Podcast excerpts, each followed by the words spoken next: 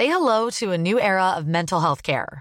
Cerebral is here to help you achieve your mental wellness goals with professional therapy and medication management support. 100% online. You'll experience the all new Cerebral Way, an innovative approach to mental wellness designed around you. You'll get a personalized treatment plan from a therapist, prescriber, or both in a safe and judgment free space. Your cerebral therapist or prescriber will outline a customized plan with clear milestones along the way so you can get to feeling your best. With Cerebral, you're not alone in your mental health journey. We're here to empower you to live a fulfilling life. So take that first step towards a brighter future and sign up today at cerebral.com slash podcast and use code ACAST to get 15% off your first month. Offer only valid on monthly plans. Other exclusions may apply. Offer ends July 31st, 2024. See site for details. 1,19€ s'il te plaît. On est mardi soir et je suis dans une épicerie solidaire avec des étudiants.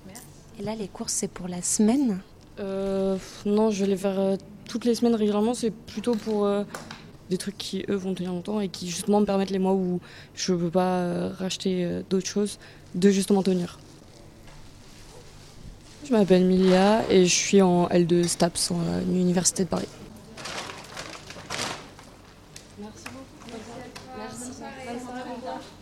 Je reçois euh, une, euh, une aide alimentaire de 200 euros de chacun de mes parents. Bah, ça suffit pas puisque j'ai un loyer qui est à peu près 190 euros par mois, plus un pass Navigo annuel que je paye qui est environ de 40 euros, et ça me laisse moins de 200 euros pour euh, faire mes courses et pour vivre euh, au mois. Il y a eu des mois comme ça où il y a, à la moitié du mois j'ai plus de- de- d'argent et du coup juste euh, bah, je vis sur les réserves que j'ai faites et euh, si jamais j'ai besoin vraiment je peux demander à mes parents mais eux c'est pas non plus euh, une situation qui est incroyable. S'ils pouvaient me donner plus, ils me donneraient plus, mais c'est pas forcément possible. Tu te sens en précarité aujourd'hui? Ah oui, bah clairement oui. hein. Quand on a moins de 200 euros par mois pour vivre, euh, oui, c'est clairement de la précarité. Et il n'y a pas place aux loisirs, il n'y a, pas place à d'autres choses que, que juste vivre et pouvoir se nourrir et essayer de faire ça le mieux possible.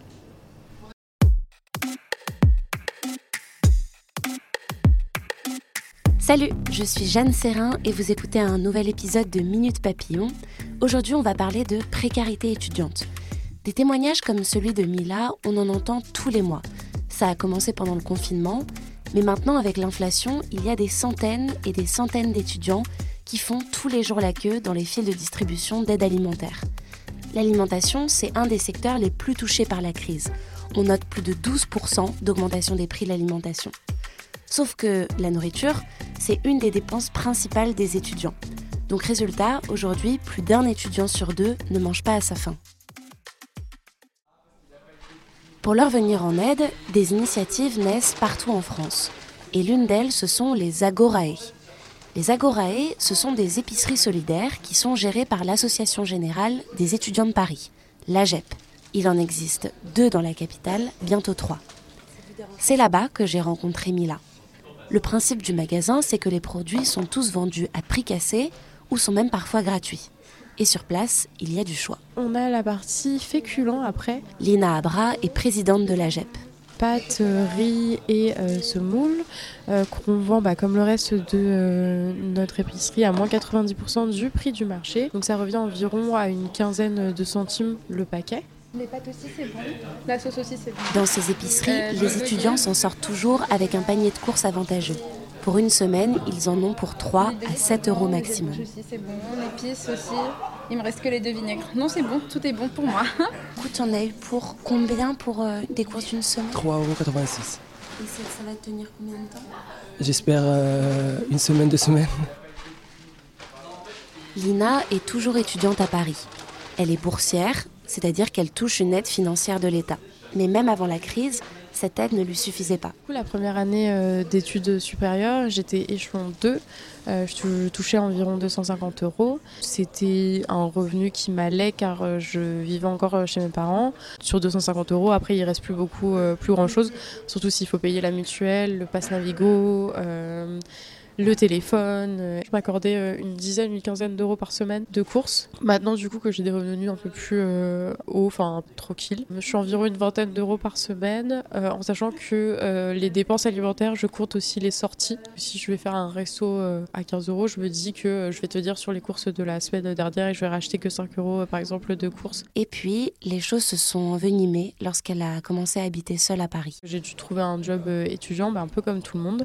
Pendant un j'ai dû euh, enchaîner en fait un jour bah, un rythme de 7 jours sur 7 parce que j'avais cours du lundi au vendredi, puis ensuite euh, bah, le samedi, dimanche, bah, je travaillais. Ça, ça a été une très mauvaise décision. J'étais vraiment euh, épuisée. Puis après, venue une période assez difficile où ma mère a été hospitalisée, donc déjà que c'était difficile pour moi de recevoir une bourse en fonction du revenu de mes parents qui m'aidaient pas financièrement. En plus, là, les revenus de ma mère étaient, étaient moindres. Elle avait besoin de soutien financier de ma part. Et quand j'ai voulu aller voir le Crous pour euh, leur dire bah, j'aimerais bien avoir garder, maintenir au moins mon échelon. On m'a euh, orienté vers une, euh, une, procédure qui n'a abouti à rien. On m'a dit qu'en fait, même avec les réductions du salaire de ma mère, bah, ça ça changeait pas mon échelon.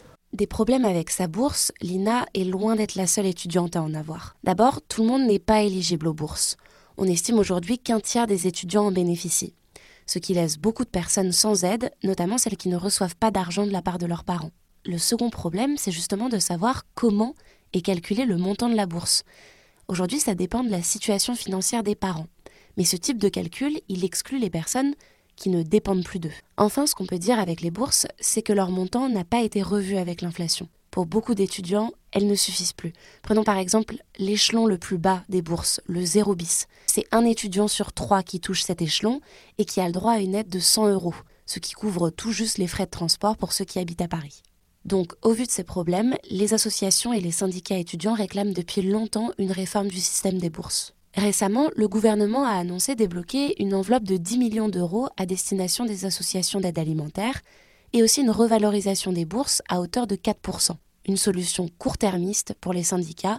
Écoutez Éléonore Schmitt, elle est secrétaire nationale de l'organisation étudiante L'Alternative. Nous, on organise des distributions alimentaires, mais en fait, on le fait justement parce que euh, les étudiants sont précaires.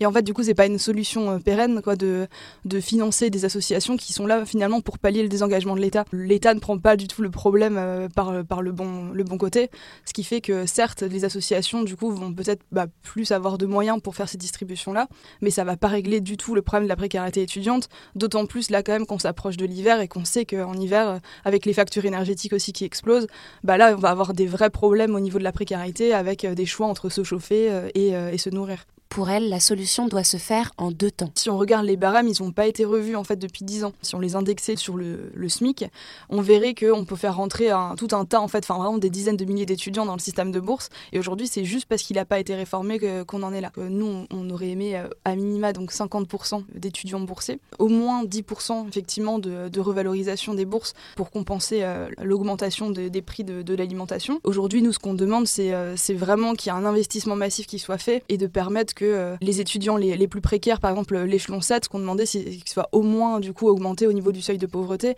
Et en fait, à terme, en faisant ça, on arrivera justement à la question du revenu étudiant, qui permettrait en fait vraiment de régler ce problème-là de la précarité. Il y a tout un tas de chantiers qui nous attendent, chantiers écologiques, euh, sociaux, économiques, euh, etc. Il faut donner les moyens pour pouvoir accéder aux études, aux études supérieures.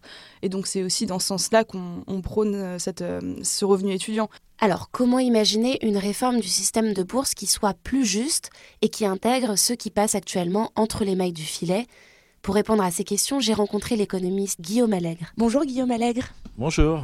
Guillaume Allègre est économiste à l'OFCE, un laboratoire de recherche en économie de Sciences Po. Je lui ai d'abord demandé son avis sur la linéarisation des bourses pour lutter contre les effets de seuil du système actuel. Effectivement, la linéarisation, ça peut aider, mais il faut aller plus loin. Je pense qu'il faut avoir pour objectif de ne plus dépendre du revenu des parents dans cette aide étudiante. Il faut se rapprocher des systèmes euh, scandinaves où les étudiants sont considérés comme autonomes, notamment s'ils ont décohabiter et ont droit à des aides propres euh, qui sont soit des bourses, soit des prêts. Au Danemark, par exemple, euh, les étudiants euh, danois ont des bourses d'études autour de 900 euros pour tous les étudiants ayant décohabité. En Suède, par exemple, qui a un système un petit peu différent, c'est aussi autour de 900 euros, mais c'est un tiers de bourse et deux tiers de prêt. Vous avez 25 ans pour rembourser ce prêt-là. Vous commencez à rembourser quand vous finissez les études. Mais est-ce que c'est pas pénalisant de commencer ses études déjà en, s'endettant et en faisant après. C'est en tout cas pas du tout ce que, ce que le modèle français a imaginé. Ça, ça, les, ça, les associations euh, étudiantes françaises ne veulent pas de ce modèle-là. Mais ce qui est intéressant, c'est qu'en Suède, il y a une doctrine euh, d'autonomie. Les étudiants ont des cohabités et la plupart euh, demandent ce prêt. Sur 25 ans, emprunter 600 euros par mois pendant 3 ans, ça ne fait pas des remboursements très très importants. Personnellement, je préfère le système danois où tout est euh, avec des bourses universelles et généreuses et suffisantes. Et c'est ce qu'on proposait en partie euh, dans un rapport Terra Nova qui date d'il y a une dizaine d'années, qu'on euh, peut mettre en place des prêts à remboursement contingent. C'est-à-dire que vous allez rembourser le prêt que si vous avez des revenus supérieurs à, à 1500 ou 2000 euros. Donc les mois où vous avez des revenus supérieurs à, à ces montants-là, vous remboursez le prêt. Et au bout de 25 ans, si vous n'avez pas tout remboursé, on annule le prêt.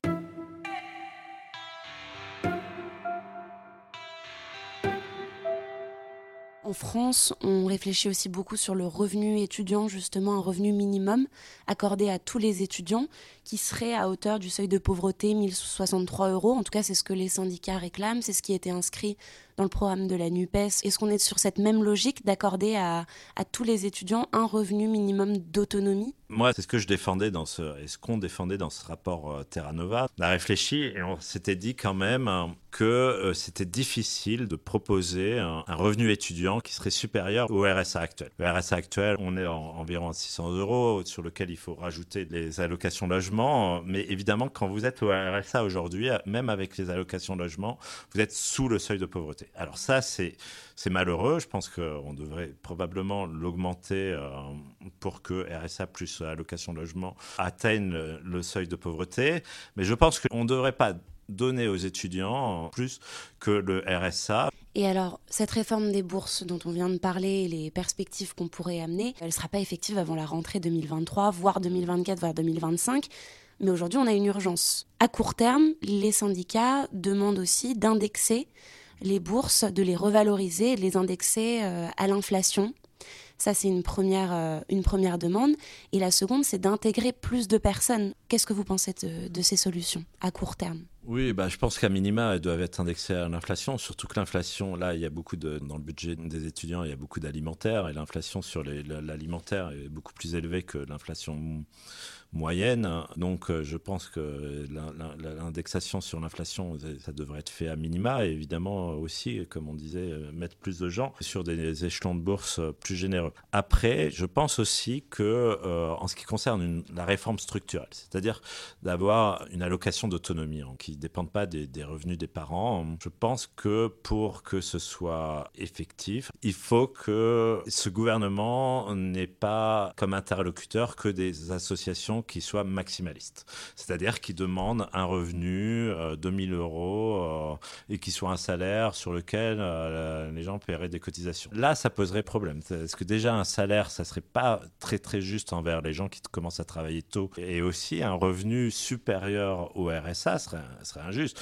Donc, euh, ce qu'il faut, c'est que les étudiants, qui, au, au, moins une forme de solidarité, lorsque les étudiants, si les étudiants demandent 900 000 euros, il faut que ça soit bourse et RSA. Hein. Et et aussi, il me semble qu'il faut que les étudiants soient ouverts hein, sur des formes de prêts. Hein.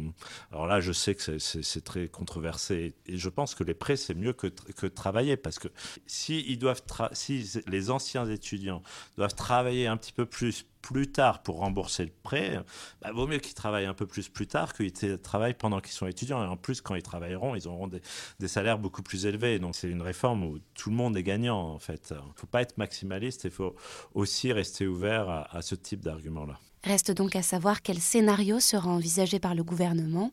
Pour le moment, l'heure est à la concertation. La ministre de l'Enseignement supérieur a déclaré en novembre dernier que les conclusions seront rendues avant l'été 2023 Mais avant ça, le rendez-vous est donné en début d'année prochaine pour un rapport d'étape. Des annonces pourraient déjà être faites. Merci d'avoir écouté cet épisode de Minute Papillon.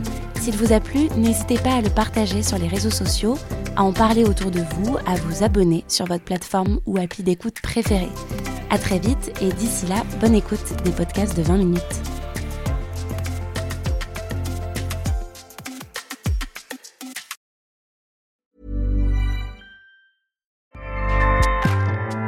ACAST powers the world's best podcasts. Here's a show that we recommend. Hi, I'm Dory Shafrier, and along with Kate Spencer, I host Forever 35, a podcast about the things we do to take care of ourselves. Join us every Wednesday with guests like author Phoebe Robinson, chef Samin Nosrat, actress Busy Phillips, and even former Secretary of State Madeleine Albright. On Mondays and Fridays, we have mini episodes where we answer listeners' questions on everyday problems like how useful a butt mask really is, how to deal with a petty friend, or how to relax after a long day. So join us Monday, Wednesday, and Friday on Forever 35, where we're not experts, but we are two friends who like to talk a lot about serums. ACAST helps creators launch, grow, and monetize their podcasts everywhere. ACAST.com. On ne va pas se quitter comme ça. Vous avez aimé cet épisode? Sportif, généraliste, sexo ou scientifique, varié mais toujours bien informé. Découvrez les autres podcasts de la rédaction 20 minutes sur votre application d'écoute préférée ou directement sur podcast au pluriel.20minutes.fr. Et merci de nous avoir écoutés.